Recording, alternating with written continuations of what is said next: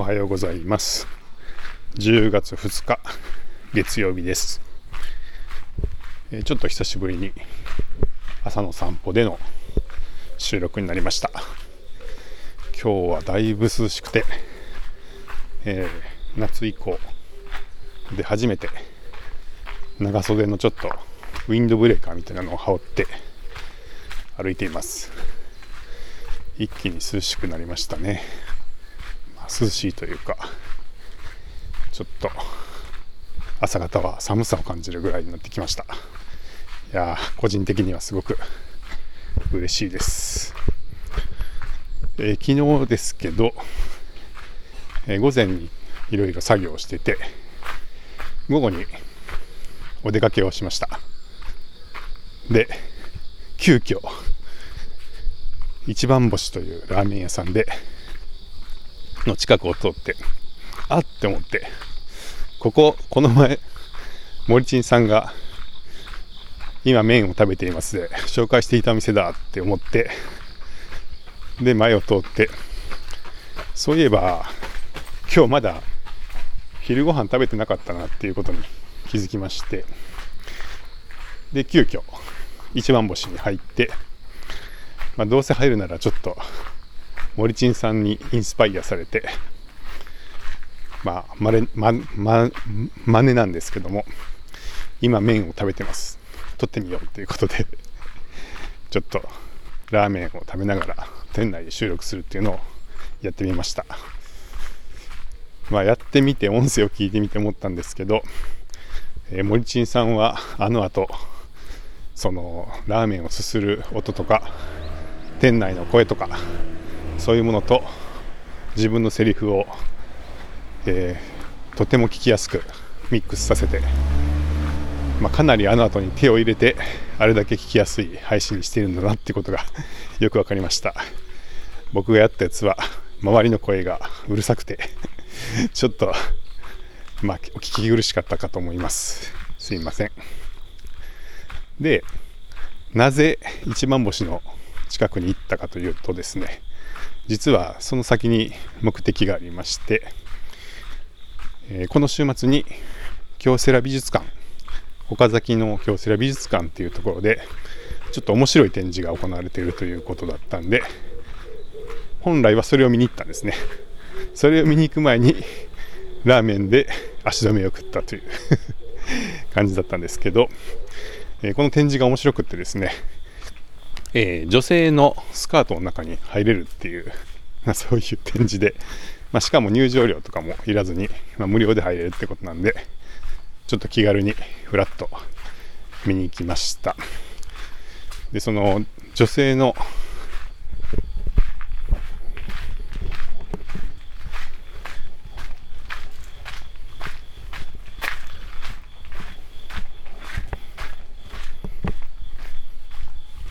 はい、すいません。ちょっと中断しちゃいました。ちょっとね、あの、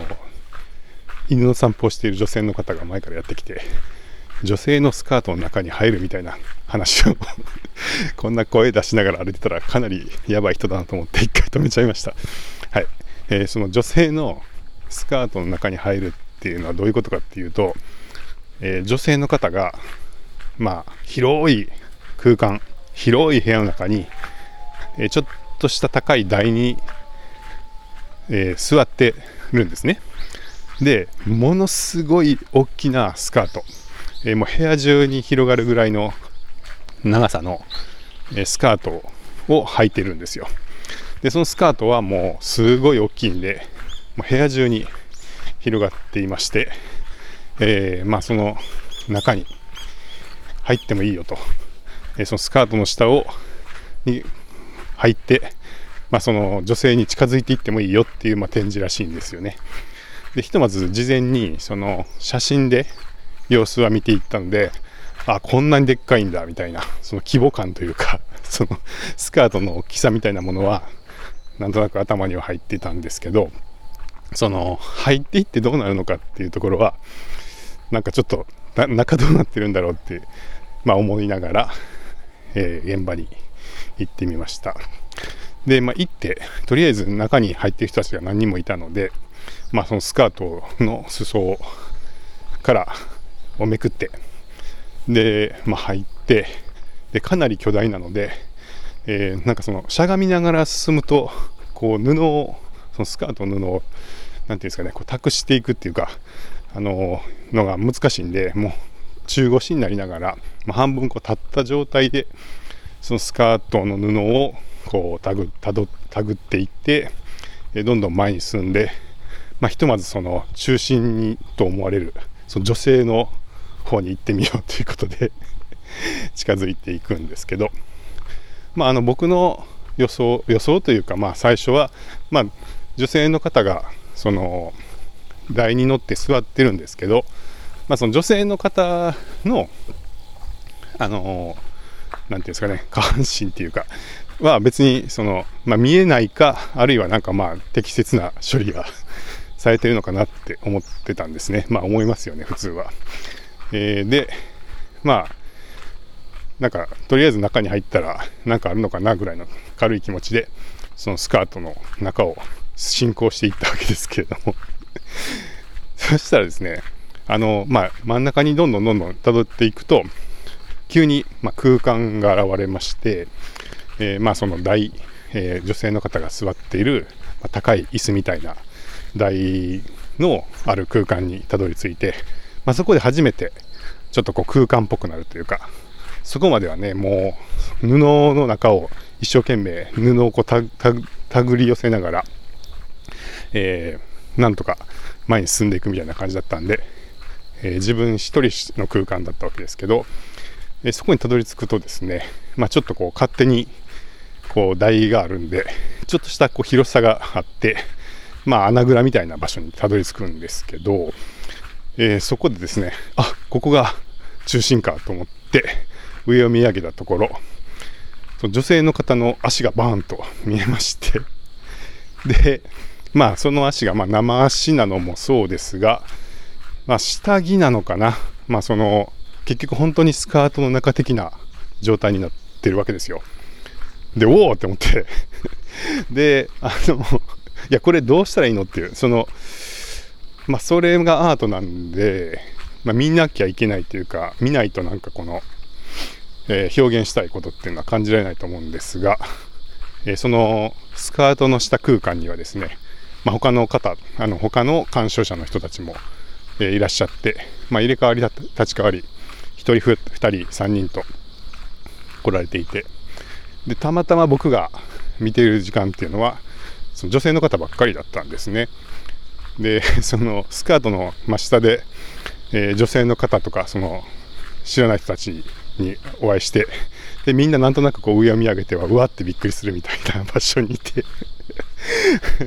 なんていうかこう、気まずいというか、なんていうか、これどういう反応したらいいんだろうか、みたいな。なかなか、なかなかちょっとこう、まああの、作品のテーマが、その女性性について考えるみたいなことだったんで、まあまさにその、そこの違和感というか、どぎまぎする感じというか、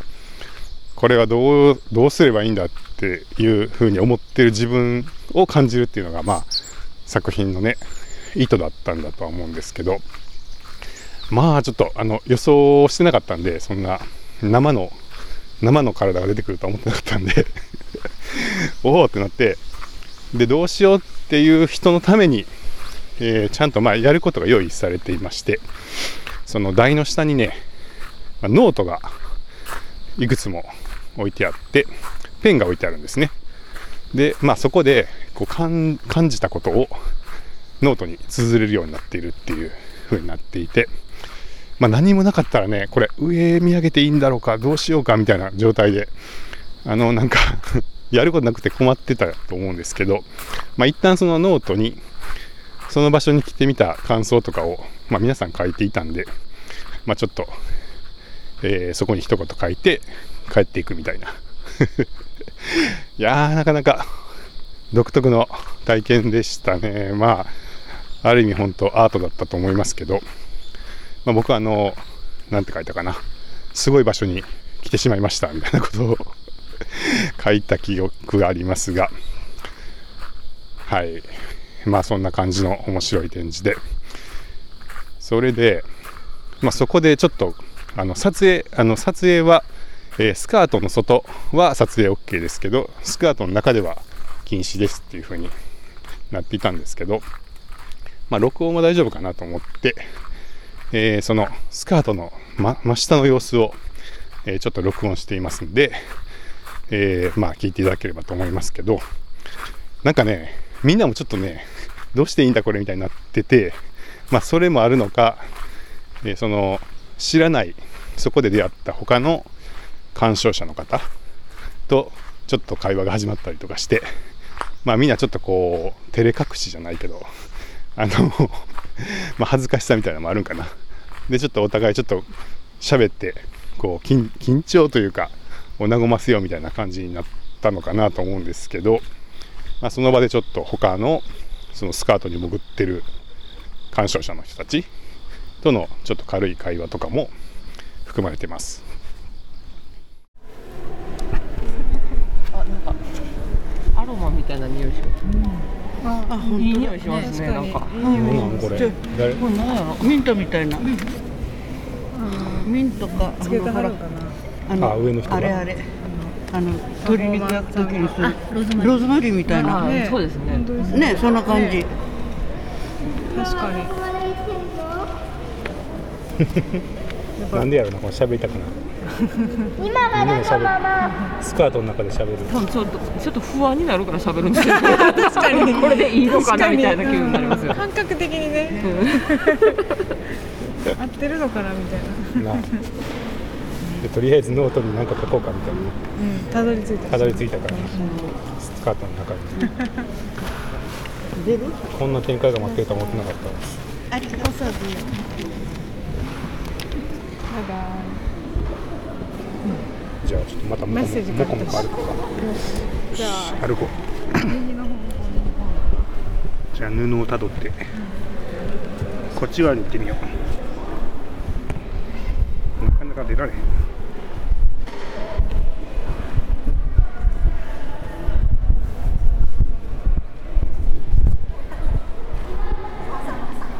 あ出てる感じだ。あ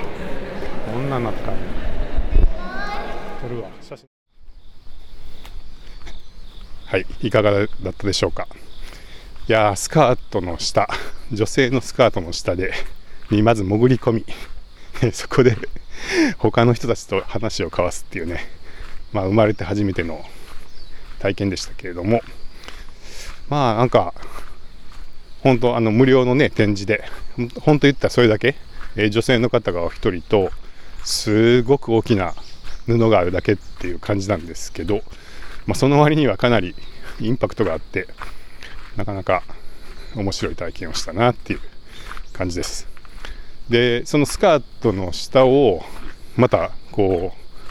う布をたどって外に出てですねで面白いんで他の人がまた潜っていく様子とかあのみんながどんな反応してるかなみたいな様子が面白かったんでちょっとしばらく横でぼんやり見てたんですけどそしたらねなんか男の子が、えすごいちっちゃい男の子でなんか布に入っちゃうとどこに行ったかわからなくなるぐらいの大きさだったんですけど、まあ、すごい楽しそうに遊んでいてで一回その真ん中に行って帰ってくるのをお母さんがこう見守ってたんですけどで一回出てきて楽しかったみたいなこと言ってでまあそれで帰るのかなと思って見てたらえその男の子もう一回スカートの中に入っていったりとかしていてああやっぱなんかこう男性の欲求としてはこうなんかスカートの下にもう一度戻りたいみたいな。なんかそういうのがやっぱり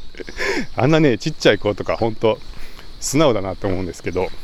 あの好きなんだろうなっていうねあのあの空間がみたいなのもちょっと思ったり、まあ、ただこれあの大人になってもう一回行くかっていうとねちょっとあの人大丈夫かなみたいな。あの、えー目も気になりますし、まあ、僕はあの2回目は行かなかったですけれども。はいまあなんかそういうちょっと面白い体験をしてきました、えーアーティストさんは、えー砂山のりこさんっておっしゃるのかな。砂山のりこさんで「えむせ返る世界」っていうタイトルらしくて。会場にはそのスカートの下で描かれた来訪ノートというか皆さんの書いたノートが歴代のノートが置いてあったんでちょっとパラパラめくってたんですがずっと前からやられてるみたいで1990年代ぐらいのノートもあったんで、まあ、かなり昔から、まあ、こういうものをしかもあの海外の外国語のノートもたくさんあったんで、まあ、世界でやってるらっしゃるみたいです。まあ、機会があったらぜひスカートの下潜ってみてください。えそして実は昨日の一番星の写真にもちょっと載ってたんですけど新しい機材を買ってしまいましたラーメンの写真の横にもちょこっと載ってますけどマイク型の M2 えズームの M2 ですね32ビットフロートのマイク型の新しいフィールドレコーダーを購入してしまいました。まあ、これ同じものを小田陣さんもちょっと前に買われていて、まあ、前から気になっていたんですけどもちょっとこうやって声日記を取るときにまあ外でこうやって歩きながら撮ることが多くて、えー、まあマイクがあると恥ずかしいんでピンマイクにして目立たないようにしたいっていう方も多い多いみたいですけど僕はどちらかというとですねこのステレオで虫の声だったりとか環境音をきれいに撮りたいっていうのが、まあ、今の散歩の仕方だと強くてでその散歩の環境音をきれいに撮りながら声もきれいに撮るにはどうしたらいいかというしかもできるだけ気軽が気軽にできるのがいいということで、えー、考えていったところ、まあ、XY 型のステレオのマイクがついた32ビットフロートのレコーダーでかつそんなに大きくもなくて、まあ、おはようございます。散歩の途中で持って歩いても、そこまで負担がないっていうことで、まあ、M2 がいいかなと思って買っちゃいました。はい。まあ、ちょっとね、えー、今週末、えー、またレースがあるんですけど、まあ、そこで取材用のインタビューマイクなんかももう少しあった方が安心だなみたいなこともありましたが、まあ、それは半分こじつけみたいなところもあって まあ、要するに欲しかったっていうことですけど。でちょっとまだ、あのー、この声と環境音のバランスを取るために、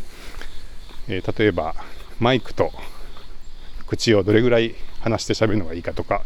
まあ、その辺がまだ分かっていないので、まあ、こうやって撮ったものを聞きながらちょっと調整していきたいと思いますけど。これ多分あのマイクに口を近づければだいぶ声が明瞭になるとは思うんですけど、まあ、相対的にこの周りの